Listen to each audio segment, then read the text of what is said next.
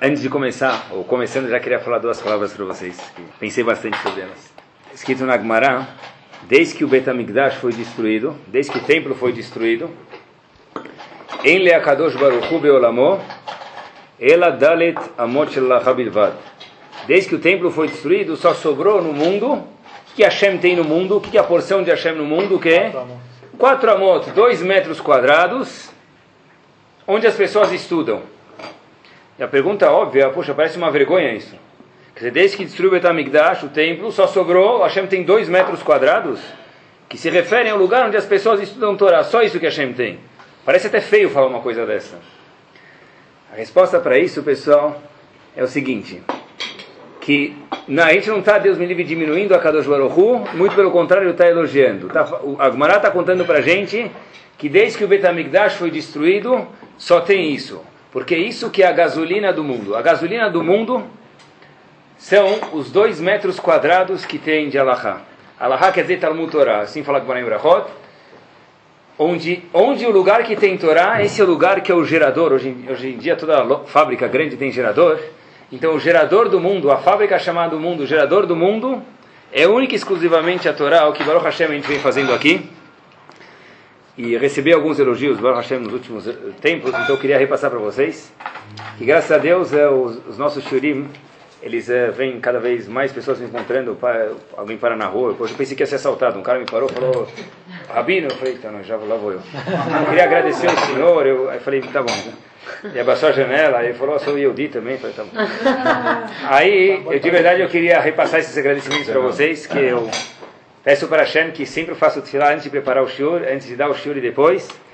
Mas eu, o mérito do shiur, eu tenho certeza disso que vai no mérito, no zerruto dos ouvintes. Então o que eu recebo, eu queria passar para vocês e agradecer. Sabem que em Parashat Bo tem um passuco interessantíssimo, talvez a gente já conheça. Achodesh Azelachem Rosh Chodashim.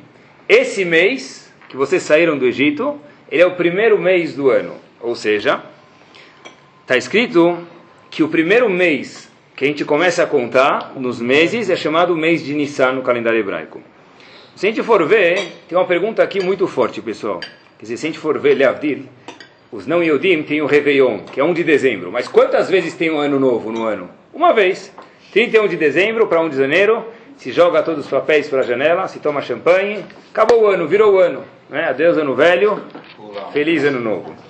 Mas de acordo com a Torá Leavdil, tem algumas vezes ano novo. Porque a gente sabe, por exemplo, quando que é Rosh Hashanah? Não é em Nissan. Quando que é Rosh Hashanah? Tishrei. Então, a pergunta aqui, pessoal, que cabe ser feita é o seguinte, não dá para entender. Por que, que Rosh Hashanah é em Tishrei? Porque o mundo foi criado logo próximo a isso. No fim de Elul, logo antes de Tishrei, o mundo foi criado. Só que Hashem fala, olha, meus amigos, o primeiro mês que vai existir no nosso calendário judaico vai ser Nissan. Qual a diferença? Quando a, a Torá quer falar para a gente cumprir Pesach, não está escrito Nissan na Torá, está escrito quando? No primeiro mês. Quando está escrito para você fazer Rosh Hashanah, não está escrito Yom Kippur, não está escrito mês de Tishrei, está escrito o que? O sétimo mês. Quer dizer, o mês, o ponto de referência, o marco zero, é o mês de Nissan. A pergunta, pessoal, que cabe aqui ser feita é o seguinte: é impossível de entender isso. Por quê? O que, que Nissan tem de tão especial?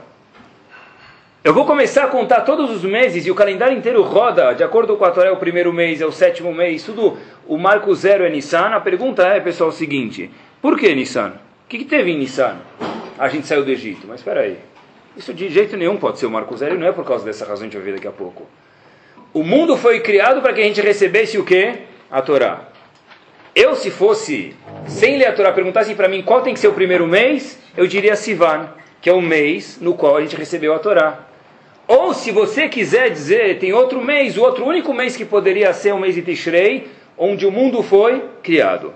Então a pergunta cabe ser feita aqui, e se pergunta Rav Moshe Feinstein é o seguinte, por que a gente conta a partir de Nissan? É incrível, a Torá inteira vai de acordo com isso. Todas as festas vão contar o primeiro mês, o segundo mês vai ser no sétimo mês, no oitavo mês. Mas a partir da onde? Nissan. E por que Nissan é o marco zero? Se o mundo não foi criado em Nissan, a Torá não foi dada em Nissan. Então, o que, que tem de tão importante em Nissan? E por que isso que marca o começo? Assim pergunta Moshe Feinstein. Começar daqui para descobrir, tem uma mensagem fortíssima. Sabe que só curiosidade na Allahá, tem algumas opiniões, mas Ravada Yosef diz que a pessoa deve evitar, na medida do possível, apesar de ser permitido, repito, é permitido, mas a pessoa deve evitar de escrever, por exemplo, 6 de 2 de 2007. Ele deve escrever 6 de fevereiro de 2007. Por quê? Apesar que eu repito que é sim permitido, mas é melhor não. Por quê? Porque quando a pessoa escreve 6 do 2, ele está falando que o segundo mês é fevereiro. É mentira. A Torá diz, Achodesh esse mês. Nissan é o primeiro mês e o segundo é Sivan. Mas é calendário. Repito, por isso que eu fiz questão, e a quarta vez que eu repito, Allah é que é mutar. Assim está escrito no Abia Omer. Não, não, não falando que por mutar ou não mudar. Porque a gente, o Yehudi tem que ver. Bom, é por isso que é Allah. Mas é, somente saber que existe um conceito até alahicamente até onde chega isso. Voltamos, pessoal. Então, por que justo em Nissan? Tem quem discute com ele, mas uh, vamos tomar esse ponto. Por que, uh, por que justo em Nissan? Se a gente for olhar no Mishkan, tem uma coisa interessantíssima. O Mishkan a gente sabe que era o Bet HaMikdash móvel. O Bet HaMikdash ia de um lugar para o outro no deserto. 40 anos ele andava. As, pessoas, as pessoas carregavam ele, ele carregava as pessoas. A Torá conta para a gente em Parashat Bamidbar como e quem carregava que parte desse precioso acampamento chamado Mishkan. Quando a Torá conta para a gente, fala o seguinte, olha, o primeiro, mais importante que carregava era Kehat, a tribo de Kehat. E logo depois vinha quem? Gershon. Assim, de novo, Kiat era o primeiro, era o mais importante, em segundo, segunda colocação, em pole position era Kiat, segunda colocação vinha Gershon. O aluno do Rav Moshe Feinstein, a gente vai começar por aqui, depois a gente volta para a pergunta que ele fez, chamado Rav Alpert, ele foi o maior aluno que Rav Moshe Feinstein teve, fato é que depois que Rav Moshe Feinstein faleceu, ele ficou muito doente faleceu também. Ele era muito próximo ao Rav dele, Rav Moshe Feinstein. Então, esse Rav Alpert, que era aluno principal do Rav Moshe Feinstein, fez a seguinte questão. Se Gershon era o Bechor, era o primogênito, e a Torá dá tanta precedência ao Bechor, o Bechor, o primogênito, ele é o principal, pediu na Ben e daí por diante. Então, por que a gente começa contando primeiro Kehat, que não era o Bechor, e em segundo Gershon, que era o Bechor?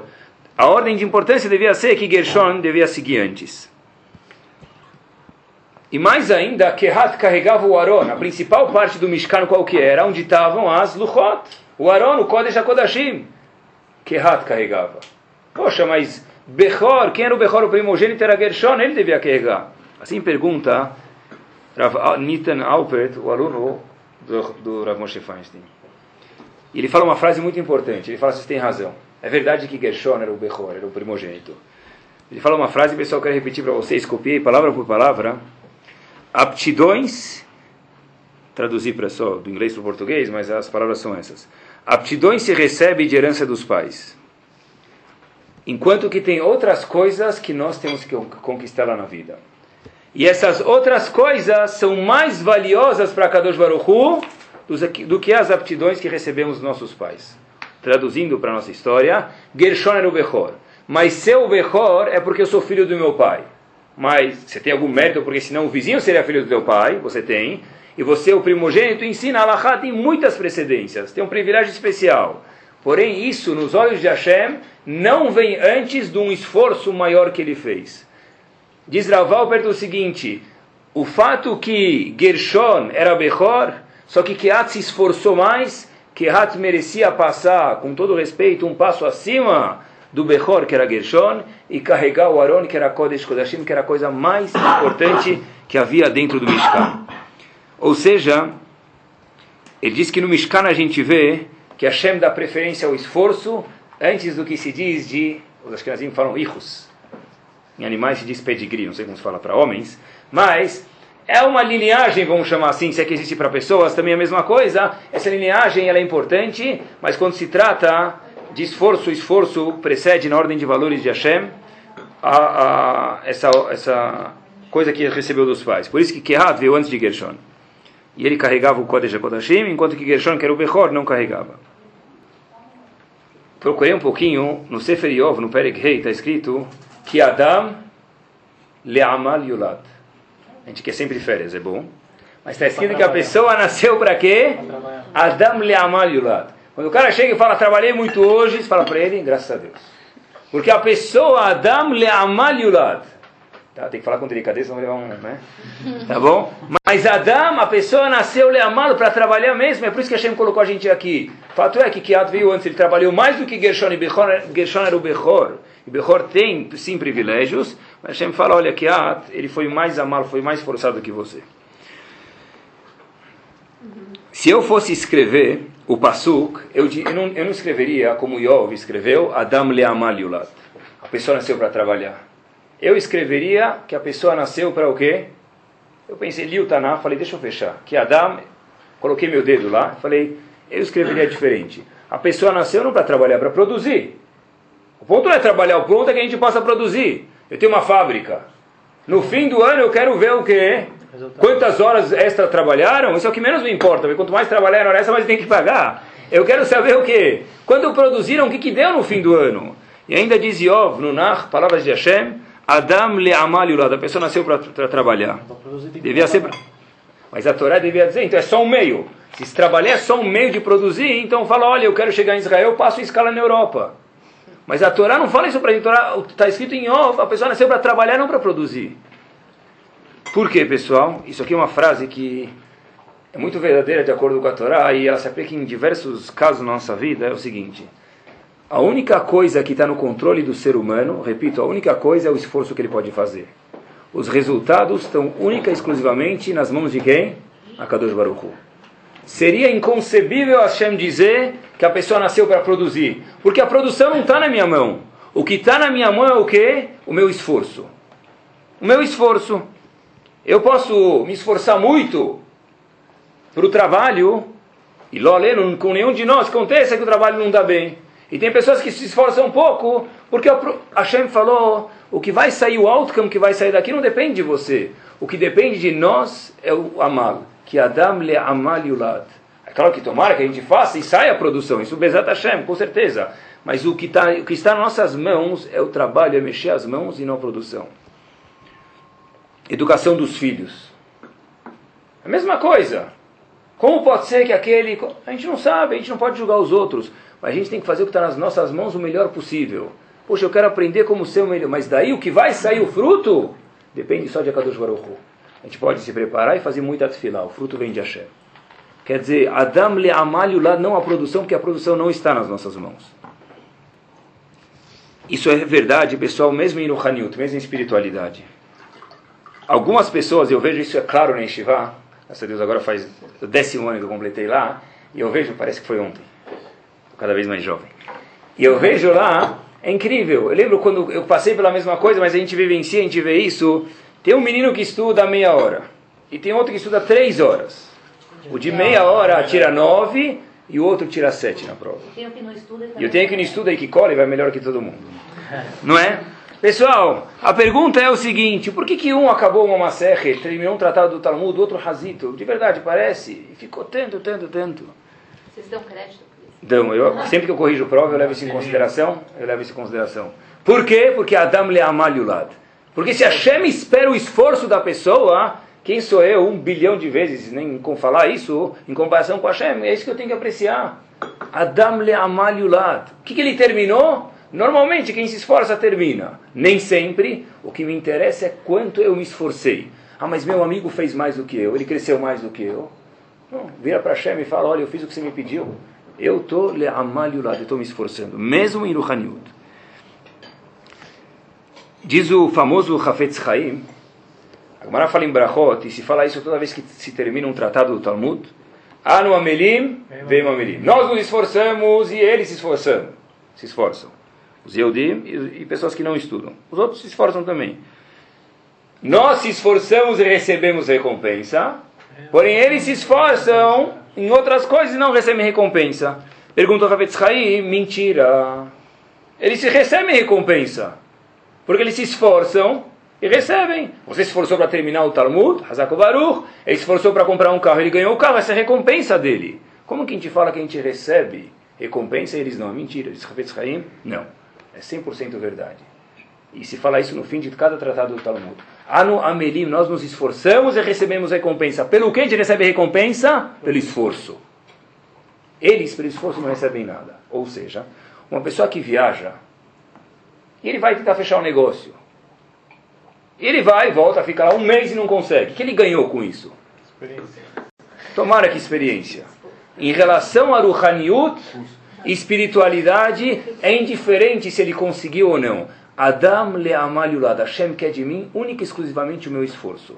Ah, vou entrar em depressão se não conseguir. Então, se a pessoa se esforçar, é claro que ele vai conseguir. Mas, ah, eu não consegui tanto quanto o meu amigo, isso é problema só de Hashem. As aptidões que Hashem nos deu, a gente tem que trabalhar com elas. O produto vem de Hashem.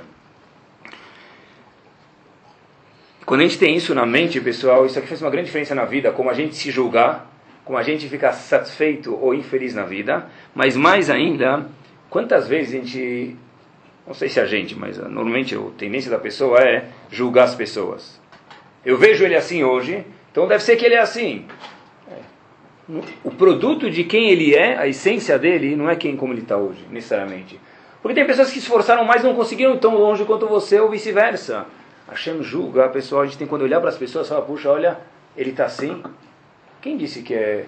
Talvez ele se esforçou tanto para chegar aqui, ele merece mais respeito do que eu estou dando para ele, ou vice-versa. Você nunca pode chegar a diminuir as pessoas como eles estão hoje.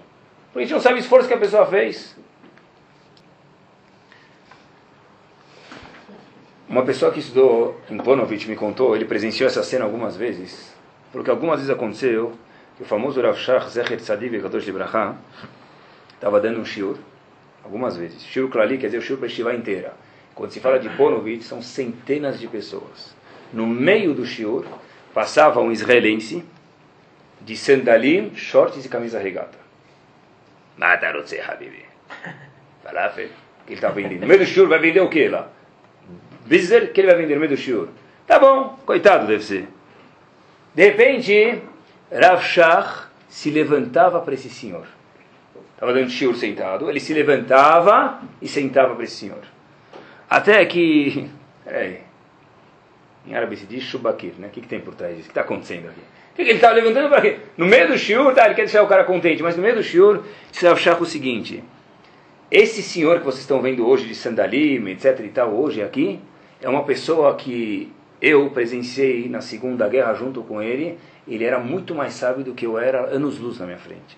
Infelizmente, por motivos psicológicos, ele perdeu a capacidade e hoje em dia ele anda assim. Ele merece que eu levante para ele. Por quê? Porque eu não posso julgar como ele é hoje, eu posso julgar como que ele era e como ele queria ser. Essa pessoa achar no meio do shiur.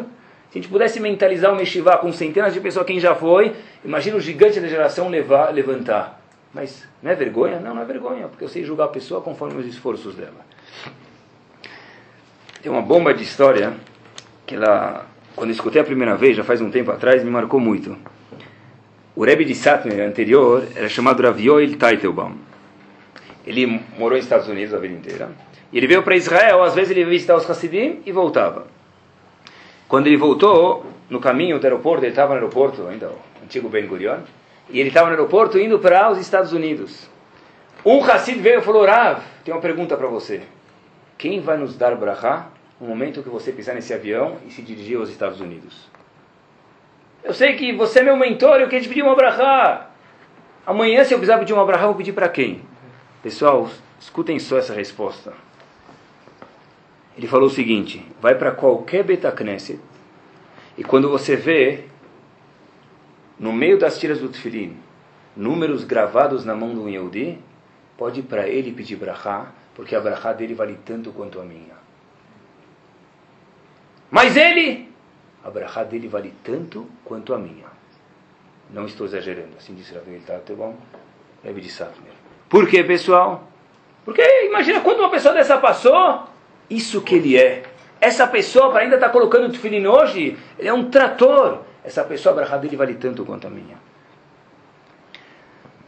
Adam le amaliurat. Só o esforço está nas nossas mãos. Esse próprio Rav tá, bom.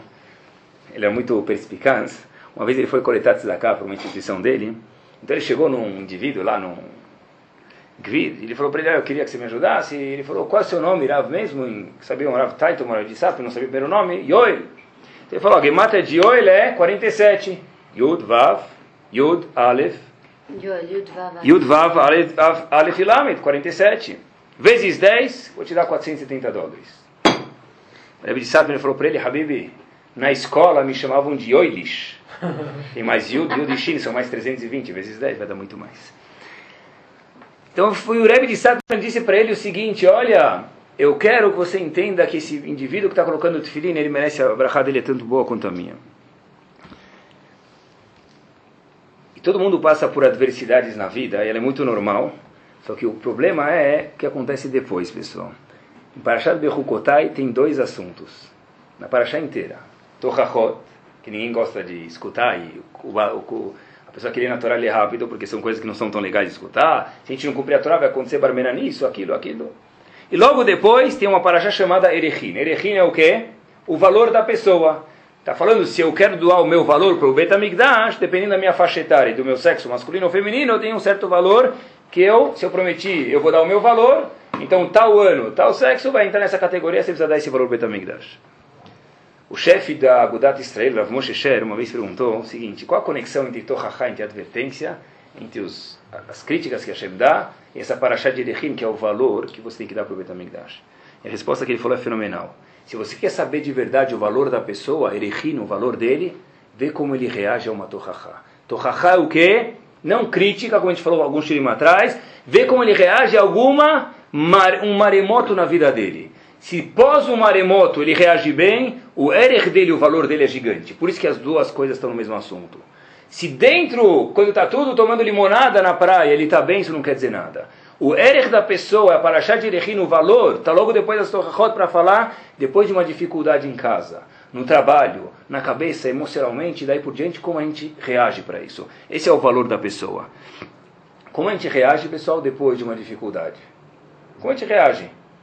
O que, que eu fiz? Como eu reagi depois? Tem um artigo, talvez vocês conheçam, mas vai, cabe muito aqui, o Shur, que uma filha chegou para o pai e falou: Estou com muitos problemas. Pai, é prova, a gente sabe que tem prova mestral agora, daí por diante, é muito chato. Vida de jovem a gente acha que é, que é fácil, mas não é. Então tem um monte de está difícil minha vida.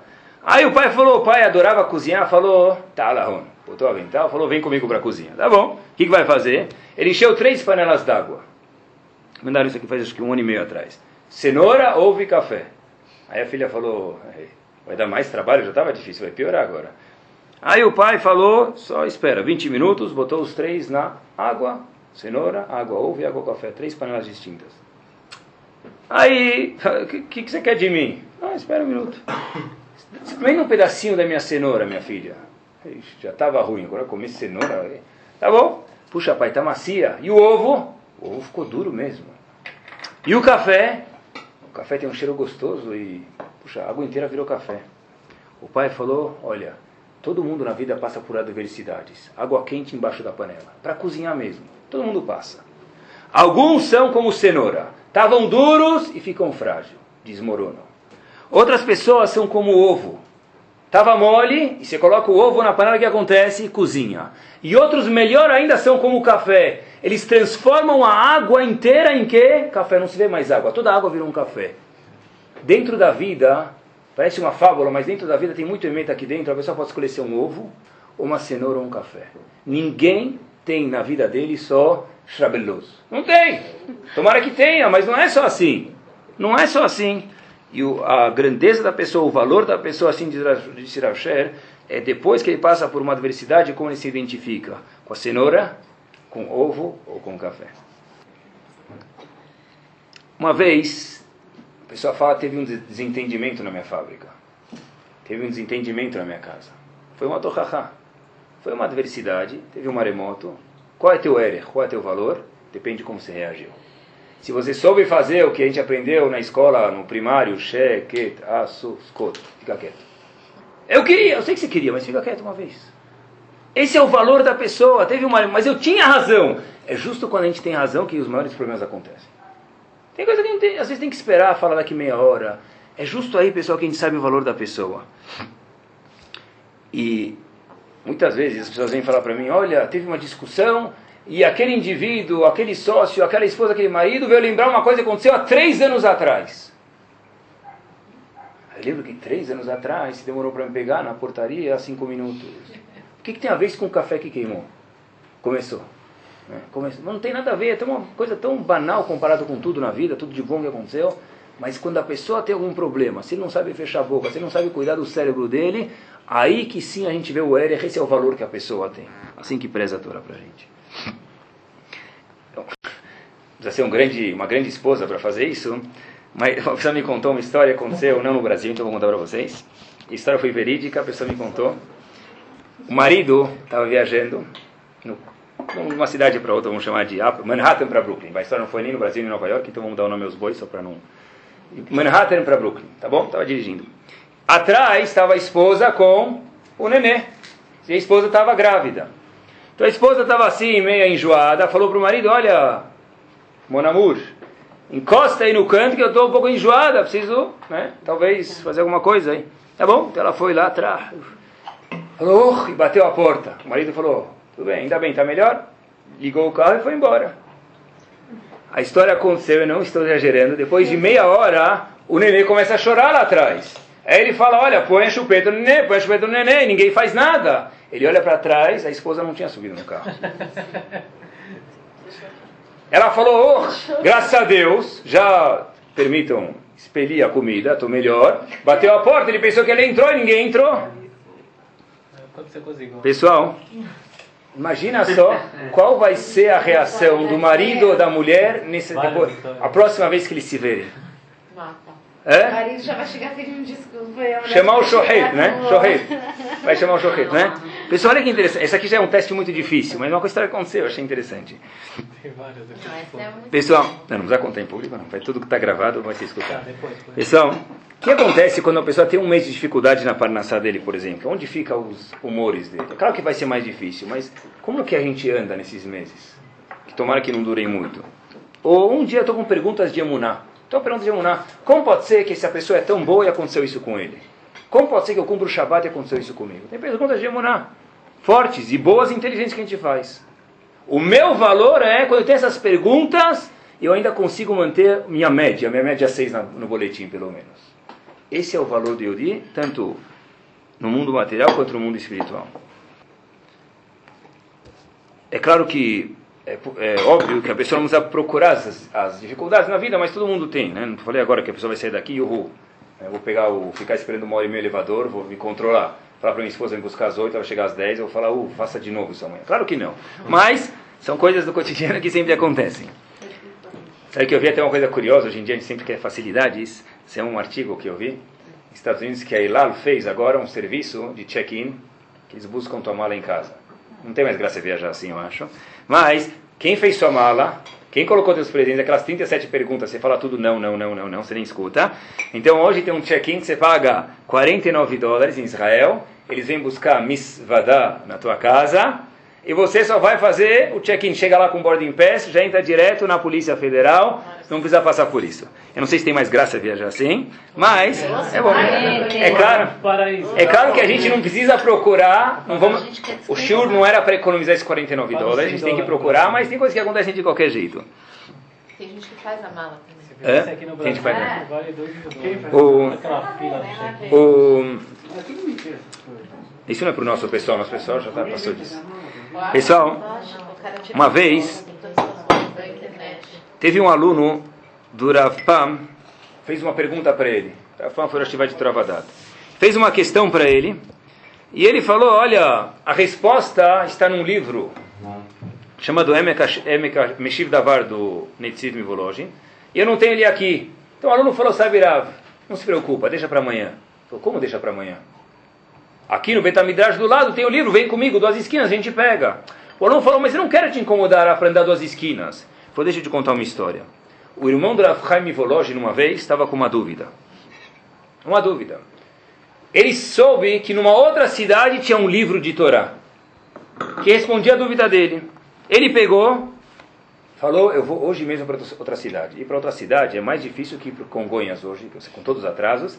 Antigamente, ir para as outras cidades era um viajar de carroça e demora e demora. Perguntaram para o Rabino, olha, por que você precisa ir hoje lá? Disse o irmão do, do, do Rav Volozhin, olha, sabe por quê? Eu vou para outra cidade por uma razão. Que está escrito na Torá, Loba Shamaim, que a Torá não está nos céus. E a Gemara fala, e daí que não está nos céus? É claro que não está nos céus. Tá no... A Gemara diz, o Talmud diz, se tivesse no céu, eu precisaria até lá em cima para pegar a Torá. Se eu precisaria chegar no céu para pegar a Torá, é claro que eu precisaria andar um, um, duas esquinas de Surafpam, e o irmão do Rav Chaim Volozhin andou de uma cidade para outra para descobrir a resposta. Faço questão que você venha comigo agora buscar o livro. Por quê, pessoal? Porque o ponto é o nosso esforço. Eu preciso ir até lá. Se o livro está lá, eu tenho que ir até lá. Hashem, que é o nosso esforço. E a gente vê, é tão claro quando a gente vê os esforços de Bnei Israel, é fantástico. Eu não sei o que, que passa na cabeça de Hashem, estou longe de saber qualquer coisa, mas é fantástico como a gente vê o esforço que Bnei Israel tem para a Torá de Hashem. Faço questão de mencionar isso para vocês. Outro dia um Yodi veio me contar que ele viajou para uma outra cidade e tinha um encontro de negócios e tinha que ser justo na hora do almoço, um dos encontros, queria ficar dois, três dias e ia voltar.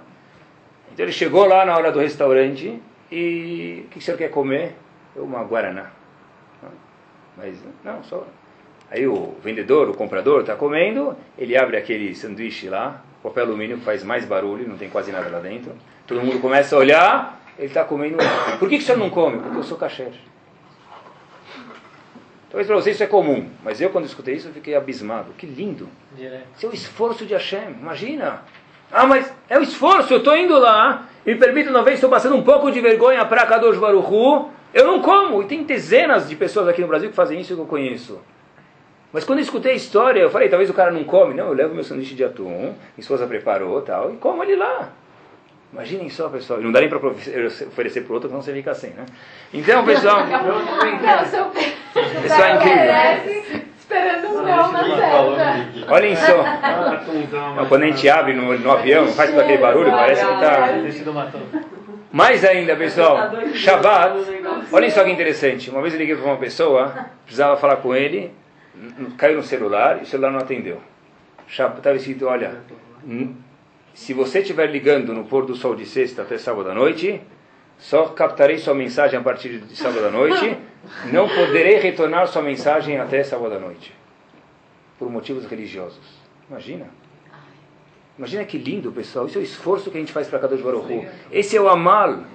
Esse é o amal. Uma pessoa importante liga. De verdade. Esse é o amal, esse é o esforço que a gente tem, pessoal. Imaginem só. Mas talvez é um comprador. É um comprador, mas agora eu tenho um negócio com o Kadosh Baruch Esse negócio chama Shabbat, agora não recebo mais telefonemas. Esse esforço, eu não sei o que passa na cabeça de Hashem, mas quando eu disse esforça para Kashrut, quando eu disse esforça para Shabbat, eu imagino que Hashem dança de alegria não menos que dançar mesmo de alegria no pé da letra, se Kaviahor pudesse mencionar isso. Quantas pessoas estão estudando Torá? Tem pessoas, Baruch Hashem, vocês conhecem, que tem tempo fixo para estudar Torá. Conheço alguns pessoalmente. A primeira coisa que ele faz, ele abre a guarda dele, ele aperta o botão do celular. Agora eu estou falando com Hashem, ninguém me incomoda, não quero saber de mais nada. Imagine só o esforço, Adam Leamal Imagine o esforço que a pessoa faz Hashem, agora eu estou com você nessa meia hora, nessa uma hora, nessas duas horas, esses 20 minutos, não tem mais nada na minha vida. Esse é o meu esforço que eu estou dando para você. Ah, mas eu estou preocupado com o trabalho, por isso que eu falei, o esforço é gigante. Não muito grande, ele é gigante. Pô, daqui a pouco ele vai me ligar, vou pegar o recado e depois. Ah, não é fácil, não é fácil. Mas Adam lhe amalha o lado, pessoal. Imagina só que esforço, segura as ligações. É.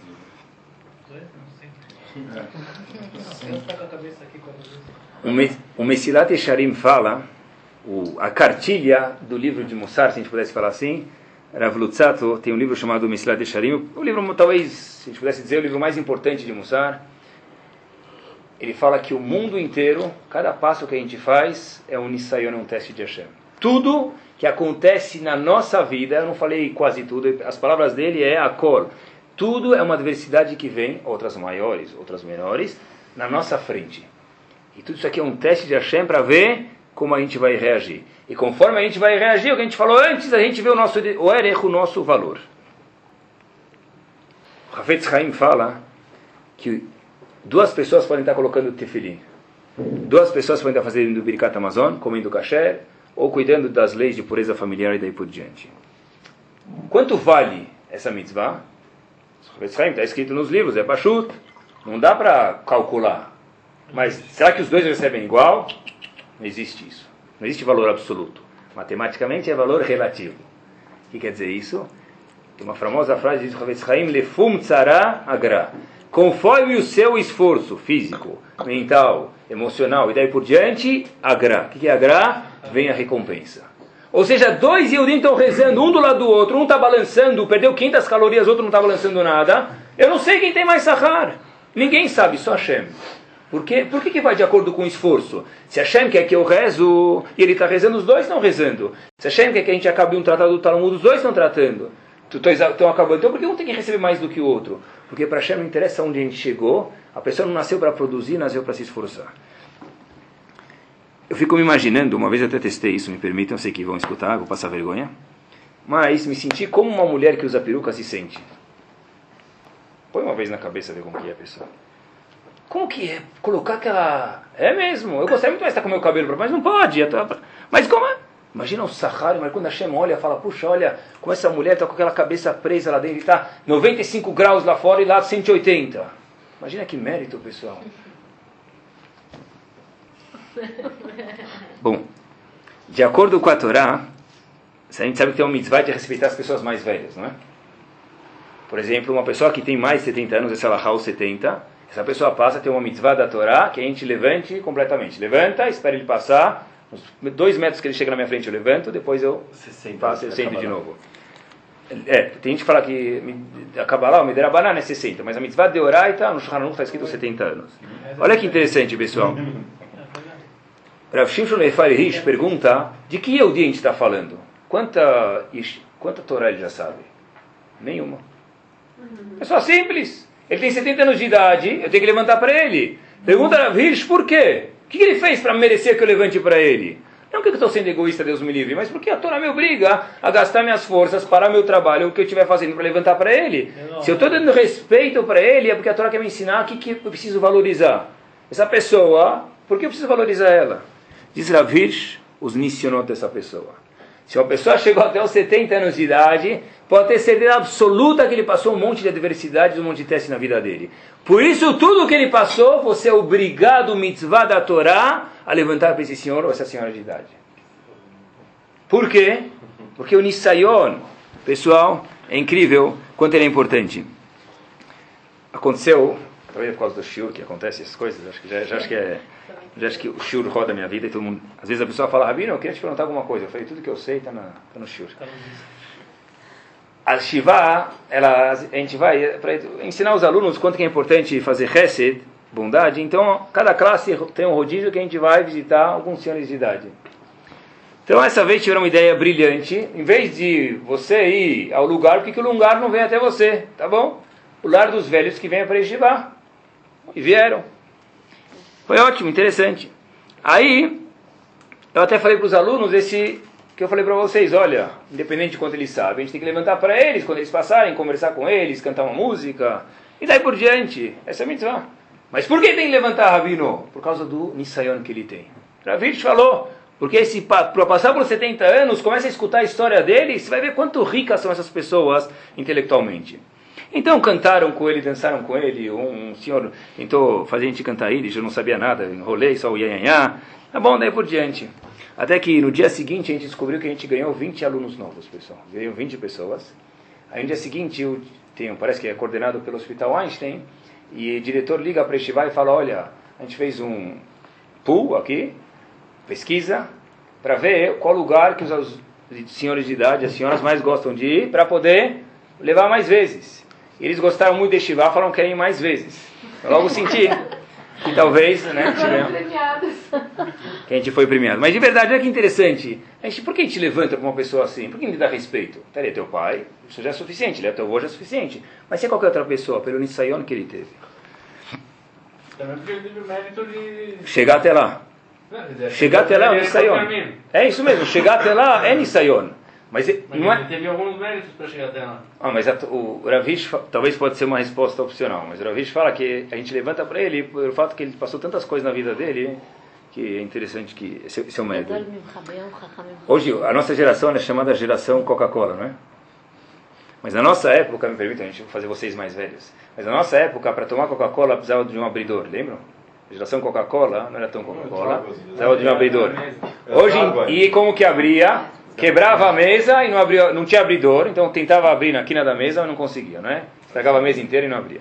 Pessoal, hoje em dia, como é que se abre a Coca-Cola ou a cerveja? Se tem tampa, você pega o dedo e desenrosca. Porque se mandar você pegar um abridor, tchau, não vai vender nada. Não é? O esquema é que abra com o dedo, porque até trabalhar aí é demais. Por que isso, pessoal? A gente já está acostumado, e é bom a pessoa querer e não querer procurar adversidades, mas sempre tem, a gente não pode fugir delas.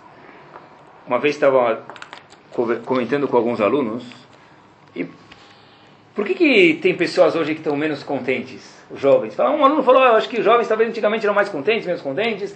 Um aluno falou, olha que interessante, um aluno de 14 anos falou brilhantemente. Eu sei por quê, Rabino. Falei, por quê? Ele falou que o jovem hoje, o nome dele é Orlean, sobrenome dele. O, jo o jovem hoje, ele tem menos desafios. Está tudo pronto para ele. E para a pessoa ficar satisfeita, ele precisa falar, ya, consegui chegar até lá. Está tudo tão pronto, o motorista está lá. Você aperta Enter, aparece o site. Se você tem um trabalho de escola, é Ctrl C, Ctrl V, Ctrl C, Ctrl V. Em português, copia e cola. Não é? Eu não preciso fazer mais nada. Então, por que eu vou ficar contente se eu não tenho nada para produzir? Essa Amelut, ela cria, pessoal, um certo prazer. Alguém sabe aqui como que funciona para a pessoa? Ele quer água quente, o que ele faz? Abre a torneira e quer água quente, não é? Mas eu descobri que não é assim. A gente nunca, eu nunca tinha visto um aquecedor na minha vida. Eu fui uma vez para uma cidade, dar, passar um Shabat, um Shabaton. Então eu fiquei na casa de uma pessoa que eu sabia que ia poder passar Shabat lá e comer lá, uma cidade que um pouco mais distante de São Paulo. Eu cheguei nessa cidade, aí já era Shabat, eu falei, olha, eu vou com licença tomar banho para Shabat. Aí o indivíduo falou para mim, olha, o que, que o senhor acha de... Leva isso com o senhor. Eu falei, não, já trouxe sabonete, shampoo, não precisa se incomodar. E... Toalha? Não, leva uma caixinha de fósforo com o senhor. É, caixinha de força, o senhor de idade. Eu, eu cheguei lá, o indivíduo fala, ia sair depois de 10 minutos, como estava o banho? Aí eu falei, tá bom, muito bom, obrigado. Mas, estava uh, quente? Falei, é, mais ou menos. Falei, como mais ou menos? Tinha que estar tá quente. Falei, falar a verdade, me permita, mas eu não vou mentir para o senhor, estava gelado o negócio. Ele falou, mas não deu uma caixa de fósforos para o senhor? Falei, que eu vou fazer uma caixa de fósforo no banheiro? Acendeu o aquecedor, meu amigo. Eu nem sabia, me permitam, que aquecedor tinha que acender aquecedor. Nem eu, estou descobrindo agora. É? Vocês vão na, lá na área de serviço de vocês, tem uma coisa chamada aquecedor, entra água lá, esquenta, Já tá ligado. Existe, né? Vamos ver que existe. É? é? Ah, tá bom. Só que você nunca fez isso, e eu também nunca tinha feito.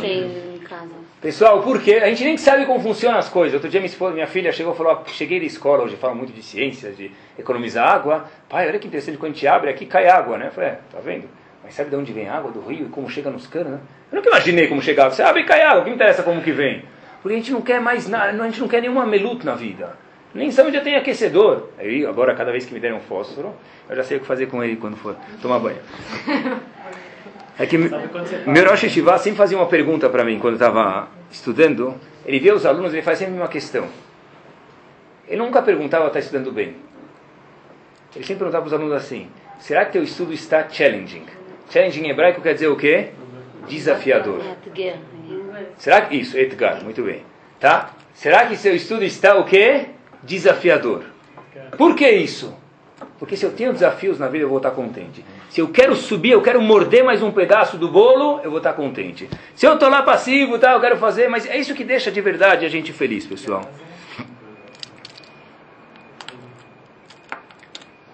Muitas vezes, quando eu dou shur Neshiva, eu penso mesmo, tem uma pergunta no meio da Gemara. Rabino, qual a pergunta? Bom recreio para vocês, a gente responde. Mas vai deixar a gente com a pergunta na mão? Vou. E quando a gente pensa em exercitar a cabeça, isso traz um pouco de ansiedade, é um pouco chato, mas é muito legal. Procurei a resposta, descobrir sozinho, é isso? Exatamente, você chegou na resposta sozinho. E é isso que a gente tem que fazer com os jovens, que a gente tem que fazer com a gente mesmo. Procurar. O que é o Talmud? O que é a Gemara, pessoal? Gumará é você quebrar a tua cabeça, parar no meio e a Gumará faz essa pergunta, aquela resposta. É isso mesmo, é desafiar o cérebro. Não tem nada no mundo que desafia mais o cérebro do que Gumará. Eu já falei para vocês, eu repito, na faculdade eu via quanto desafiador era, era muito difícil, mas não é um macer, não é um décimo do que a Gumará é. Porque foi feita a Torá para desafiar a pessoa, o esforço da pessoa, isso que conta para Hashem. 129 anos atrás, como que se falava com alguém, antes do famoso Alexander Graham Bell inventar o telefone? Não falava. E, e há 15 anos atrás, 20 anos atrás, como se falava com uma pessoa? Como se ligava de São Paulo para os Estados Unidos, também não era fácil. Eu lembro muito bem quando morava lá. Tinha um cartão chamado MCI, se ligava para a operadora, tinha que fazer filar, tinha que chomer filar para que desse certo, e era 5 dólares um minuto, e o primeiro minuto tinha taxa de 20 dólares, quer dizer, ou você ia jantar fora com a família inteira, ou ele falava 5 minutos com o Brasil, era assim mesmo. Hoje em dia, não se usa mais telefone, que perda de tempo. Tem uma coisa chamada MSN.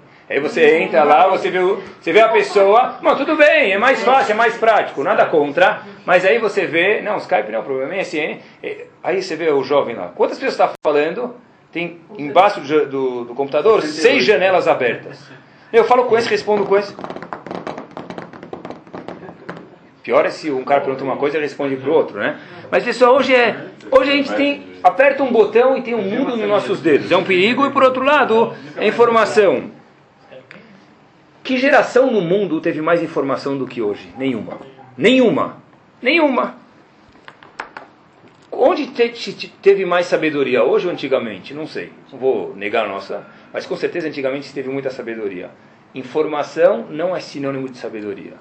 Hoje um jovem, ele pode entrar no computador e acessar a melhor estiva do mundo, a biblioteca, e puxar o melhor pergunta que ele tiver, o melhor texto que ele tiver. Antigamente, nem de avião, tinha que pensar um ano antes de fazer isso. Tinha que mandar uma carta, precisa pedir um fax, ninguém usa fax hoje. Isso é uma coisa que é importantíssima.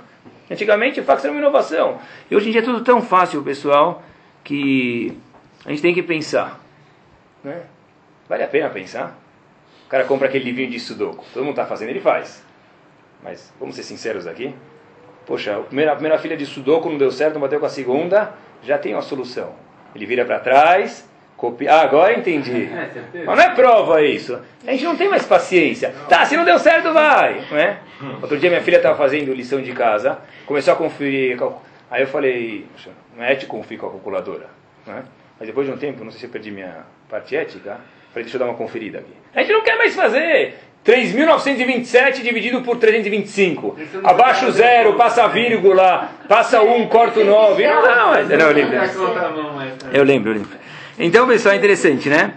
O, o homem, de verdade, precisa desses desafios. E o que conta para Kadosh Baruch Hu é Nisayon. Isso, e com isso a gente responde a pergunta que a gente fez no começo. Por que, que os meses são contados a partir do Chodesh Nissan? Por que, que o mês deve ser contado a partir do Chodesh Nissan? Num, recebemos a Torá em Sivan, o mundo foi criado em Tishrei, por que, que a Torá fala que esse mês é o primeiro, Nissan? Nissan não teve nada para contar de lá. Diz Rav Moshe Feinstein algo bárbaro. Nissan foi o mês inteiro que se começou a preparar para receber a Torá. Mas eu não recebi a Torá. Diz Rav Moshe Feinstein, receber a Torá, Habib, não depende de você. O que, que você pode fazer é o quê? Preparar. Se preparar. E é por isso que está escrito na Torá que todas as festas vão de acordo com o Marco Zero. O Marco Zero é Nissan, mas não aconteceu nada lá. Aconteceu o seu esforço, o seu preparo começou daqui. E é por isso que todos os meses se conta Yom Kippur em Tishrei, porque eu conto a partir de Nissan. Quem falou isso é a Torá. Por que Nissan? Porque Nissan não aconteceu nada da parte de Hashem, aconteceu da nossa parte. E o que interessa para Hashem é a nossa parte, é o nosso preparo. Só vou terminar, vou contar para vocês uma história Uma vez tinha uma yeshiva, e tem uma yeshiva gigante, nos Estados Unidos Israel tem, uns Hassidim chamados Hassidim de Ger, já viram eles? Pessoas grandes, assim, fortes, assim, sabe? Já viram? Todo mundo é bem robusto corporalmente. E o Rosh de lá, quer dizer, a maioria deles, são pessoas muito fortes, assim, se vocês veem, altas. Vão para Brooklyn, vão ver um monte de gente assim em Borough Park. E o Rav deles, esse Rebbe, é chamado Pnei Menachem, o Rebbe anterior de Ger. Um doador chegou, e é muito famosas histórias nos Hassidim, ele falou, olha, eu queria ajudar o Rav, não sei o que lá, queria dar um apartamento para uma pessoa necessitada. Você escolhe uma pessoa necessitada e dá esse apartamento aqui, que me está à disposição, eu queria fazer uma doação, para essa pessoa. Tá bom. Então esse Rav falou, tá bom.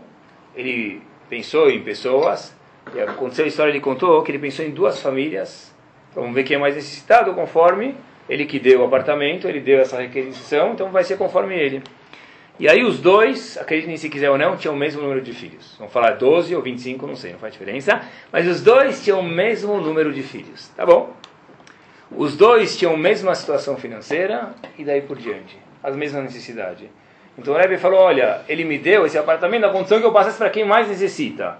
Eu não posso enganar ele e nem penso em fazer isso. Como vou escolher entre quais dessas duas famílias do apartamento? Para quem eu dou? Disse o Pnei Menachem, falou para investigar a ficha de cada um. Quem teve mais dificuldade na vida para chegar onde chegou? Os dois estão igual. Quem teve mais dificuldades na vida para chegar onde chegou? Fizeram uma pesquisa e logo descobriram que foi pessoa X. O apartamento vai para ele. Mas os dois são iguais? Menachem não. Disse que não. Visivelmente são iguais. Mas o que faz a pessoa é como ele cresceu, como ele reagiu aos testes. Então, a partir desses testes, eu vejo que essa pessoa é maior e por isso que eu dou mais para ele do que para o outro. Que Bezat Hashem a gente possa uh, aprender que ninguém gosta de adversidades, mas é assim de verdade que se cresce. Pessoal, a palavra Nisayon vem da palavra Nes. Nes não só milagre, Nes é uma coisa alta. É um teste que vem para a pessoa sobrepassar ela e crescer.